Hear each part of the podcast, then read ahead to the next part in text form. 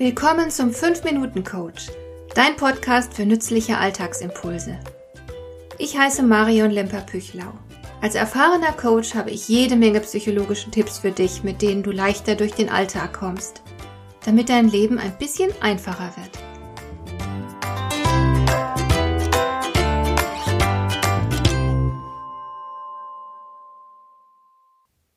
Nicht jedem Impuls nachzugeben und sich disziplinieren zu können, das ist ganz ohne Frage eine Tugend und eine sehr nützliche Fähigkeit.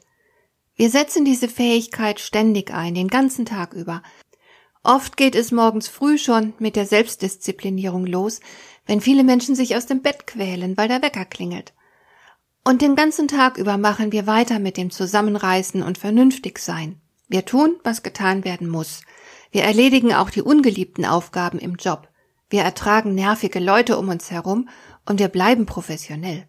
Wir holen die Kinder pünktlich ab und wenn es sein muss, dann machen wir auch am Abend noch Hausaufgaben mit ihnen, obwohl wir eigentlich viel zu müde dafür sind und im Grunde froh sind, die Schule hinter uns zu haben. Wir wollten nie wieder Hausaufgaben machen müssen. Aber jetzt sitzen wir da mit den Kindern und lösen Matheaufgaben oder pauken Vokabeln und wenn dann am Ende des Tages endlich alles geschafft ist, sitzen wir womöglich völlig erschöpft auf der Couch und machen uns Vorwürfe. Denn wir haben schon wieder keinen Sport gemacht und immer noch nicht die Versicherung angerufen. Da kann man sich doch eigentlich nur an den Kopf greifen und muss sich fragen, warum tun wir uns das an? Warum motivieren wir uns zu so vielen Dingen, die wir doch eigentlich gar nicht tun möchten? Im Arbeitsleben ist Selbstmotivierung die stärkste Antriebsfeder überhaupt. Man reißt sich zusammen, man rappelt sich auf und überwindet sich, noch einen weiteren Tag durchstehen und noch einen und dann noch einen und dann ist hoffentlich endlich Wochenende. Was für ein Leben ist das? Natürlich brauchen wir grundsätzlich die Fähigkeit, uns auch zu ungeliebten Dingen zu motivieren, denn manche Dinge sind einfach zu wichtig und müssen nun mal erledigt werden. Aber genauso unzweifelhaft ist es, dass die ständige Selbstdisziplinierung auch Nachteile mit sich bringt, denn sie kostet sehr viel Energie.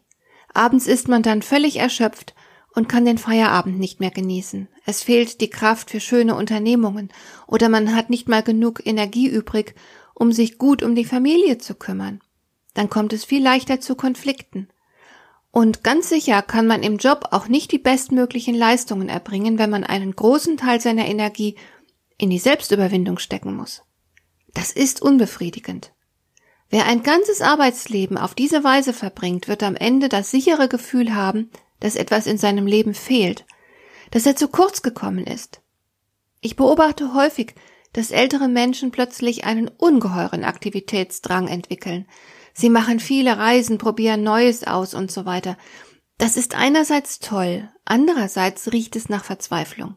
Ich habe oft den ganz starken Eindruck, dass sich diese Menschen für ein von Selbstmotivierung und Disziplin geprägtes Leben entschädigen.